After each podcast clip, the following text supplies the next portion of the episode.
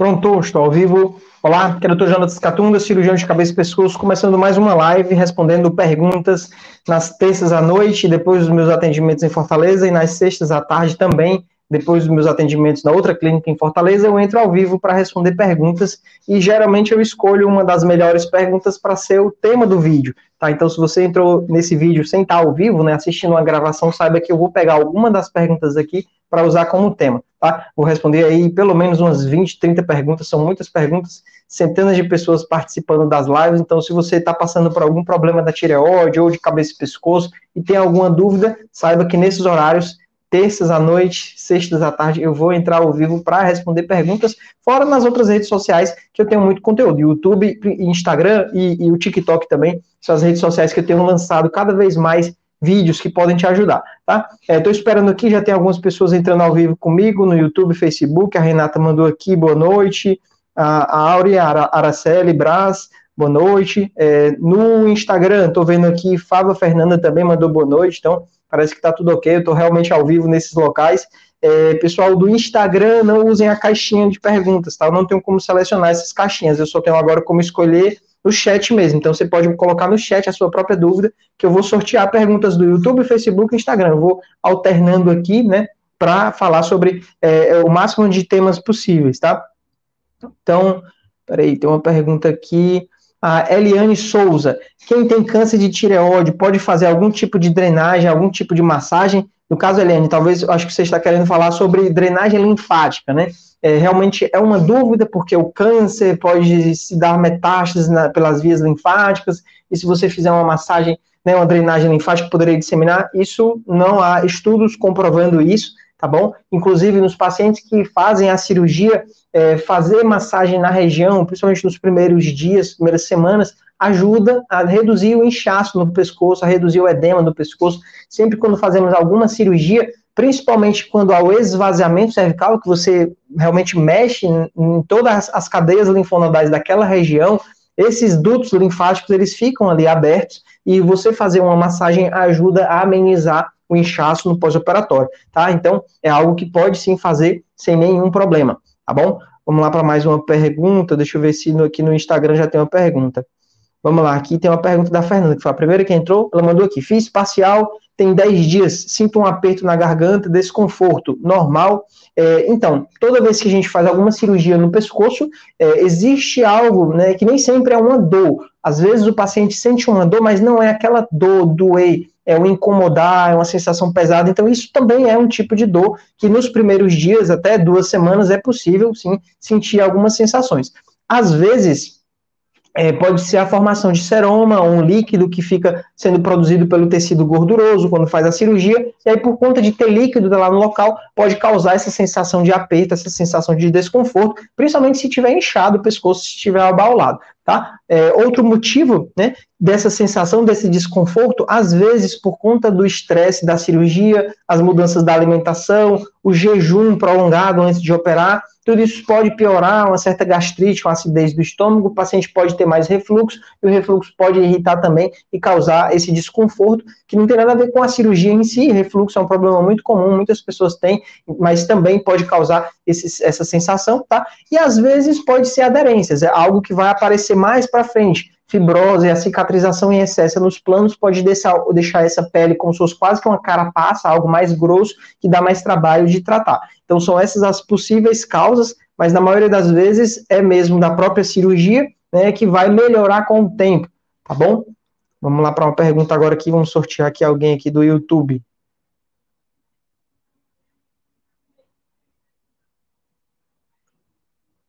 Vamos lá, pergunta da Márcia, uma pergunta excelente. A Márcia colocou aqui: operei dia 17, tirei toda a tireoide, estava com puran 50, hoje aumentou para 75. Queria saber quais são os sintomas de alerta para estou com pouco hormônio ou muito hormônio. É, então, Márcia, todo paciente que tem hipotireoidismo, que precisa tomar o hormônio da tireoide, seja o Puran, a levotiroxina ou qualquer uma das marcas, o paciente precisa ficar atento aos sintomas do hipotireoidismo, que seria pouco hormônio, ou hipertireoidismo. Isso porque a dose que você toma hoje, ela sofre influência de vários fatores e às vezes essa dose pode ficar pouca ou ficar muita, tá? Então, por exemplo, se você começa a engordar, não está se exercitando, esse excesso de peso pode ser necessário aumentar a dose para você ficar dentro do normal. Da mesma forma, se você mudou a alimentação, emagreceu, a dose de hoje pode ser alta demais e tem que reduzir. Falando só aqui o peso, um dos fatores. Outro fator seriam alimentos, seriam medicamentos que podem interferir na absorção para cima ou para baixo. Então, sempre quando há um novo medicamento, ele pode interferir e você vai ter que ajustar a medicação da tireoide também. Então, quais são esses sintomas para você saber que mudou? Né? É, em geral, hipotireoidismo, o paciente começa a ter um inchaço, começa a ficar com muito sono, muito cansaço, pode causar queda de cabelo, as unhas podem ficar quebrando com maior facilidade, a pele pode ficar ressecada, pode trazer muita ansiedade. Mas é importante, sempre quando eu falo esses sintomas, você saber que nem sempre esses sintomas são da tireoide. Hoje mesmo atendi uma paciente que veio para mim porque ela achava que tinha hipotireoidismo por conta de todos os sintomas, mas vendo os exames, nem o exame mostrava doença da tireoide, TSH normal, T4 livre normal, anti-TPO normal, ultrassom da tireoide, eu fiz na hora da consulta, a tireoide bem bonitinha, foi a tireoide mais bonita que eu vi no dia, não tinha nenhum nódulo, assim, suspeito, não tinha é, nenhum sinal de bócio, não tinha sinal de, de, de inflamação na tireoide, então os sintomas, eles não são específicos, tá? Mas em geral, se você está sentindo esses sintomas, pode ser hipo, pode ser que a dose está baixa, Hipertireoidismo, quando a dose está alta demais, o paciente pode sentir o coração acelerado, pode sentir tremores, pode começar a emagrecer de uma forma mais rápida, pode ter muita ansiedade, muita é, sensação de mal-estar. Às vezes o paciente não consegue dormir, não consegue fazer exercício, porque quando começa a se exercitar o coração acelera. Então, esse, de uma maneira geral, seriam esses os sintomas de hipo e hipertireoidismo. Quem está usando a medicação está dentro do normal, que é o eutireoidismo. Então, o paciente, o diagnóstico é hipotireoidismo e está tratando, e tratando, essa pessoa fica em eutireoidismo. Se a dose fica fraca, é, essa quantidade de hormônios não está suficiente, né, e a pessoa pode ter os sintomas.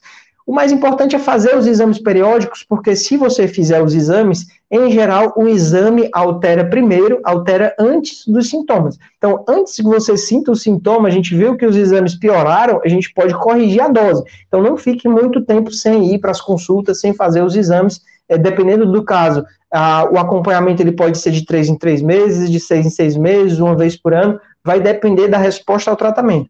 Existem pacientes que usam a mesma dose por muitos anos. Então, uma pessoa que está estável, que a doença está bem estável, não precisa fazer exames a cada três meses, tá bom? É variável de paciente para paciente, né? Pergunta muito boa essa, né? Da Márcia. Então, vamos aqui pegar aqui uma pergunta aleatória do Instagram. Pergunta da Bruna, até comentei sobre isso. A Bruna perguntou: o que são sinais ecográficos de tiroidopatia?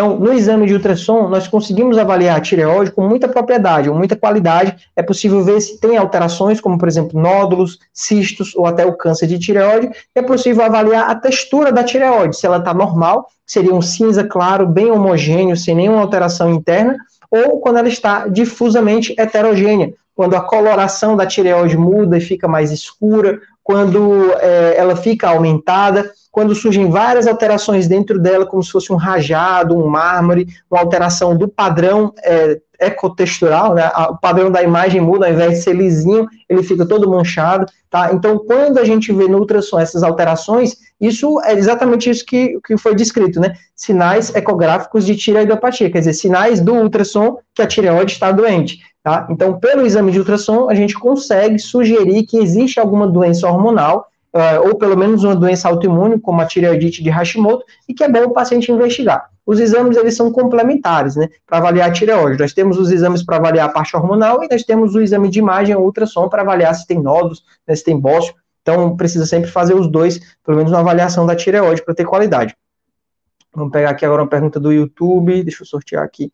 YouTube não, deixa eu ver aqui, teve uma pergunta do Facebook, né, para a gente ser justo, todo mundo está Vamos lá, a Márcia, é outra Márcia, Márcia Trivelato pelo Facebook, perguntou, doutor, por que em alguns casos não faz iodo? É, então, Márcia, iodoterapia é um tratamento, e todo tratamento ele tem suas indicações e tem seus riscos, tem seus, suas sequelas, seus efeitos colaterais. Então, se fosse um tratamento totalmente seguro, sem nenhum efeito colateral, a gente faria para todo mundo. Mas como o tratamento ele tem efeitos colaterais e existem riscos de ter uma complicação séria, é muito raro, mas existe o risco, a gente não recomenda para todo mundo. Porque, é, imagine, você não precisava fazer a iodo, porque o seu caso era um caso muito tranquilo, fez a iodo e teve uma complicação séria, né? É, é algo que pode acontecer. Então, a gente evita fazer em casos que não tem necessidade para fazer apenas nos casos em que há um risco da doença voltar. É, você não especificou, mas iodoterapia nos casos de câncer de tireoide, por exemplo, a gente só faz quando tem um risco moderado a alto para recidiva, ou quando a tireoglobulina não zerou, a tireoglobulina está alterada e não foi encontrada nenhuma lesão, então essa iodoterapia ajuda a zerar essa tireoglobulina para facilitar o controle.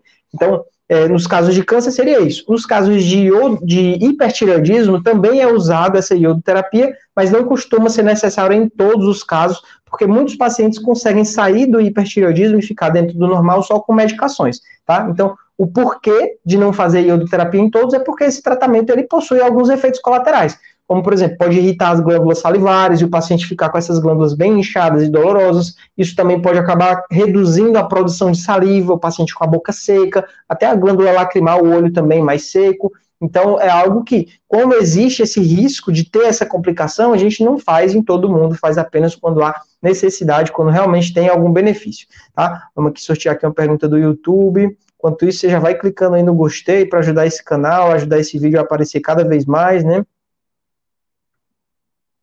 Pergunta do Sérgio: dá para conciliar a reposição hormonal pós-tireoidectomia com quimioterapia? É, é, assim, Sérgio, os pacientes que tratam de câncer de tireoide é bem raro necessar, ser necessário quimioterapia, muito raro mesmo. A maioria dos pacientes, o tratamento é a cirurgia, talvez uma tireoidectomia com esvaziamento cervical nos casos maiores, às vezes precisa até ampliar e remover outros tecidos que não estão previstos, como anéis traqueais, músculos, pele, são casos mais agressivos, ou até a própria laringe, remover o órgão da voz, é, além da cirurgia, existe a iodoterapia, existe a radioterapia externa, existe a terapia supressiva. Então, na maioria dos pacientes, a gente utiliza esse pacote de tratamentos. Em alguns casos muito raros de doença agressiva que não conseguiu remover com cirurgia, não resolveu os outros tratamentos, a iodoterapia parou de agir, Aí, nesses casos, a gente pode usar um tipo de tratamento que é a imunoterapia. É uma quimioterapia nova, mais moderna, que tem menos efeitos colaterais, pode ser utilizada nos casos agressivos. Como conciliar os hormônios? Na verdade, toda pessoa que fez a tireoidectomia total tem que conciliar esses hormônios com tudo, porque a pessoa não pode ficar sem esse hormônio da tireoide. Então, é, no final, o, o, há toda uma recomendação, dependendo do caso, da forma como a pessoa vai tomar. Mas é algo que vai ter que tomar, não tem como ficar sem, né? Então, como conciliar é só a questão dos horários, né? Vamos lá para a pergunta aqui da, do Instagram agora, né? Para a gente ir alternando. A DL Cosméticos. Passei por uma tireoidectomia total terça, já estou usando o Puran. Com quanto tempo o organismo está normal? É, isso depende, né? Depende de quão certo a dose que foi passada está essa medicação ela tem uma meia-vida de sete dias. Então, o comprimido que você toma hoje, ele vai continuar agindo junto com o dos outros dias por uma quantidade de sete dias, né? E aí, após sete dias, aquela dose, a gente consegue dizer que aquela dose que você está tomando, provavelmente é a dose que está necessária, que está correta ou não. Os exames, eles demoram dois meses para mostrar isso. Então, a gente só consegue dizer se você está normal pelo menos dois meses depois de mudar a dose. É, essa dose, após a cirurgia, para quem nunca tomou o uma forma de calcular é você multiplicar 1,5 micrograma por quilo de peso. Então, se o paciente pesa 70 quilos, a conta dá aproximadamente 100 microgramas. Se a pessoa é mais forte, né, pesa mais, a gente faz uma dose maior. Se é mais magrinha ou menorzinha, a gente faz uma dose menor. Então, é, inicia essa dose e a cada dois meses vai repetindo o exame para ver se precisa ajustar ou não. Então, quando você fala quanto tempo o organismo está normal, vai depender de quão certo está a dose. Porque às vezes a gente faz uma dose e essa dose está baixa demais, a gente aumenta, dois meses depois vê que ainda está baixa, dois meses depois vê que ainda está baixa, tá? Então, em alguns pacientes, a gente pode ter uma dificuldade maior, porque o exame, ele precisa ser feito só a cada dois meses. Se você faz o exame do TSH antes, ainda não deu tempo dele cair, ainda não deu tempo dele se alterar, e aí, por conta disso, pode ser que o resultado não seja confiável. Tá? Então, depende, mas em relação a, a, ao tempo mesmo, independente dos sintomas, se a dose estiver correta, na primeira semana você já é para estar tudo bem, já é para estar dentro do normal, né, se tiver acertado de primeira, tá? Vamos lá para mais uma pergunta aqui do YouTube. Pergunta da Lucimara. Não sei se a Lucimara já respondeu uma dela, mas vamos de novo, né, Lucimara? Tá com sorte. Esses sintomas da iodoterapia são temporários? Então, os efeitos colaterais da iodoterapia, eles são temporários na maioria dos pacientes e eles têm relação com a dose. As pessoas que fazem uma dose menor, de 30 a 50 mg, geralmente não tem sintoma nenhum. Os pacientes que fazem 100, 150, 200, quanto maior essa dose, maior a chance de afetar as glândulas salivares e ter esses efeitos, esse, a, a glândula inchada, dor, redução da saliva, redução do paladar, às vezes pode dar também dor no estômago ou náusea na hora que toma a iodoterapia, é variável de paciente para paciente, é algo que ajuda a proteger a glândula salivar na hora da iodoterapia, no dia lá que você tomou, é você beber bastante água, litros e litros de água, e você chupar limão, mascar chiclete, massagear a glândula salivar, porque meio que isso ajuda na produção de saliva, e quanto mais saliva a sua glândula produzir no momento lá da iodoterapia, mais o iodo ela vai eliminar e não vai ser absorvido, vai ter menos esse efeito colateral. Tá? Eu já tive muitos pacientes que tomaram doses altas, fizeram isso e não tiveram nada, não tiveram essa irritação da glândula, mas é variável de paciente para paciente. Em alguns casos, pode danificar de uma forma mais permanente a glândula salivar e o paciente ficar com a boca seca por um bom tempo, tendo que usar saliva artificial. É algo que pode acontecer esses sintomas da iodoterapia.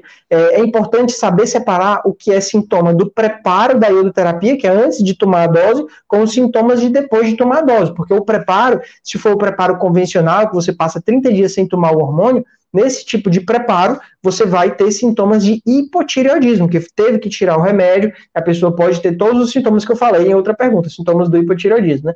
É, depois que tomar a dose, aí podem vir os sintomas da, da iodoterapia mesmo, que na maioria dos casos são leves, pacientes tiram de letra esse, esse, esse tipo de sintoma. Vamos lá para mais uma pergunta aqui do Instagram. Pergunta da Gleice. Doutor, nódulos hipercaptantes é recomendado cirurgia ou acompanhamento? É, então, Gleice, depende, tá? É um, é um, tipo de resposta que eu não tenho como dar, porque depende do caso. Quando você fala só nódulo hipercaptante, é, é, é, um paciente que fez uma cintilografia sem necessidade ou já estava em hipertireoidismo. E aí, por conta disso, fez a cintilografia para saber o que é que estava é, funcionando na tireoide. Então, quando a pessoa tem um nódulo que está causando hipertireoidismo, a cirurgia pode ser uma boa opção, porque você tira a tireoide ou a metade da tireoide, incluindo esses nódulos doentes, que estão causando hipertireoidismo, e você trata o hipertireoidismo e o nódulo. Mas às vezes o nódulo é tão pequeno que não teria necessidade de tirar o nódulo. Então é possível conduzir só com medicamento, no caso, acompanhar se o nódulo tiver um aspecto benigno.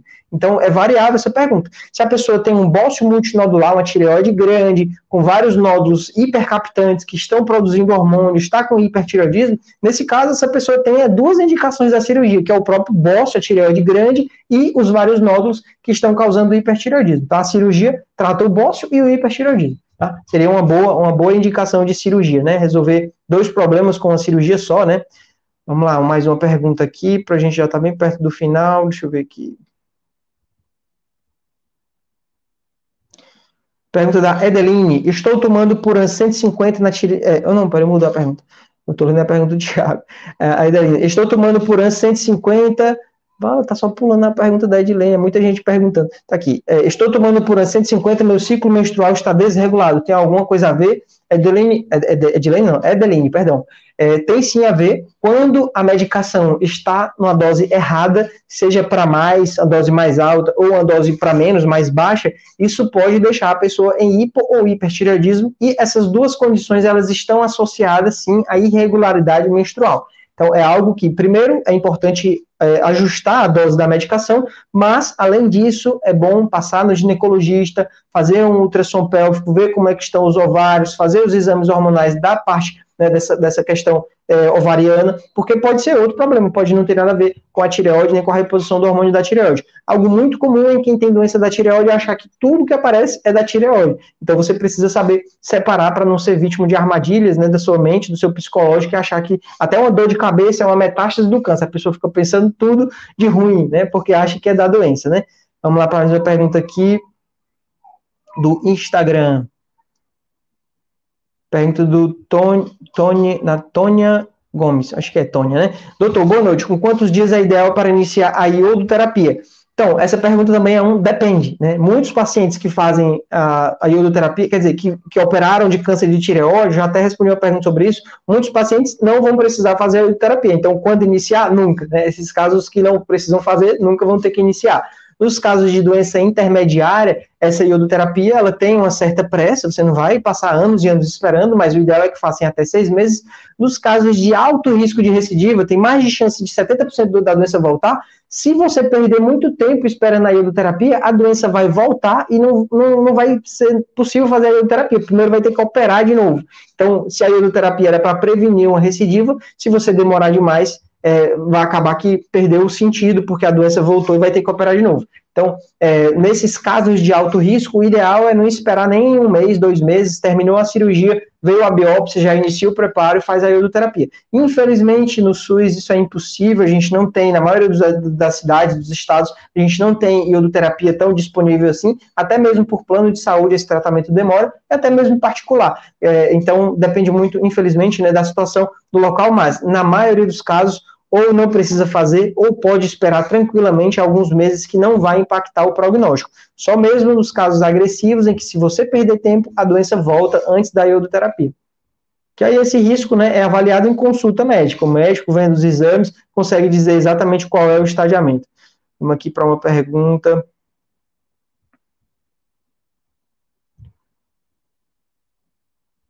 Pergunta da Andréia Dias. Doutor, eu fiz a tiroidectomia parcial e ainda estou com linfonodos. Será que vou ter que fazer outra cirurgia? É assim, André, o seu caso realmente não tenho como avaliar, é algo que você precisa ver em consulta, porque assim, o que seriam esses linfonodos? A tiroidectomia parcial, quando é usada no câncer, ela é uma cirurgia que consegue controlar muito bem tumores pequenos, de até 1 centímetro, 2 centímetros. Então, é uma cirurgia segura, é uma cirurgia que tem menos complicações, mas quando é uma doença agressiva, um câncer grande, com vários linfonodos acometidos, já não é mais recomendado fazer essa cirurgia, tem que fazer uma cirurgia total, tiroidectomia total. Então, quando a doença foi para os linfonodos, que isso é algo muito relativo de, de caso para caso, muitas vezes você fala assim, estou com linfonodos. Eu também estou com linfonodos. Todo mundo tem 300 linfonodos no pescoço. Então, é algo que precisa saber diferenciar. Linfonodo normal do linfonodo doente acometido por metástase. Se o seu caso, você tem linfonodos acometidos por metástase do câncer, o tratamento não é só a tiroidectomia parcial. Vai ter que fazer a total, vai ter que fazer o esvaziamento cervical, a linfadenectomia, remover esses linfonodos, vai ter que fazer iodoterapia. Então, talvez no seu caso não ficou claro né, para você, menos na perguntas, o que é que você tem, o que é que você está tratando, se é câncer, se não é, tá? Então, é algo muito relativo. Se for doença benigna, por exemplo, tanto faz se tem linfonodo ou não, porque a doença benigna, ela não dá metástase. Só se os exames estão errados, realmente, aí é outra, outra situação, né? Vamos aqui uma pergunta. Pergunta da Edvanda Pacífico. Pacífico? É Pacífico. Doutor, meu TSH deu 45 mesmo tomando a medicação. Fiquei na dúvida se o exame está correto. É, então, se o, você tomando a medicação e o TSH está alterado, existem duas possibilidades, realmente. Uma, o exame pode estar errado, mas o mais provável é que a dose do, do que você está tomando, a dose da medicação, não esteja suficiente e seja necessário aumentar essa dose. Essa medicação, a janela terapêutica é muito curta. Essa semana eu atendi um paciente, que é raro acontecer isso, que 150 era pouco, 150 microgramas, e 175 era muito, sendo que nós não temos a, a dose de 162,5. O paciente vai ter que tomar o de 100 junto com o de 62,5 ou tomar alternado o de 150 com o de 175. O, o intervalo terapêutico é muito estreito, então alguns pacientes precisam de uma dose muito específica para funcionar. Então a gente precisa ajustar de acordo com o TSH. TSH alterado, a gente inicia o tratamento, à medida que o tratamento vai funcionando, ele vai baixando, e a meta do valor do TSH depende do caso. Nos casos de pessoas que não é por câncer, o normal é ficar entre 0,5 e 2,5, nos casos que é por câncer, depende do estadiamento. No câncer agressivo, tem que ficar 0,1. No câncer intermediário, entre 0,1 e 0,5. E nos casos de baixo risco, entre 0,5 e 2, próximo da normalidade. Tá? Então, esses valores de TSH a gente consegue ajustar justamente por conta né, da dose da medicação. Então, se você fez o exame e está muito alterado, é, são essas duas hipóteses. O exame está errado, mas o mais provável é que a dose da medicação não esteja correta. É algo que precisa ser ajustado. Principalmente se você está tendo os sintomas do hipotireoidismo, está tendo muito cansaço, está tendo muito sono, né, inchaço, os olhos, essa região, a face inchada com retenção de líquido. Beleza, pessoal? É, então é isso, vou encerrando por aqui. Na descrição do vídeo, no primeiro comentário, eu vou deixar links para caso quem queira, queira é, realizar um atendimento comigo, né? Eu atendo online pessoas de todo o mundo, né? Mas nem só do Brasil, tenho muitos pacientes de outros países. Também tem as informações de atendimento comigo em Fortaleza ou nas cidades que eu atendo aqui próximo.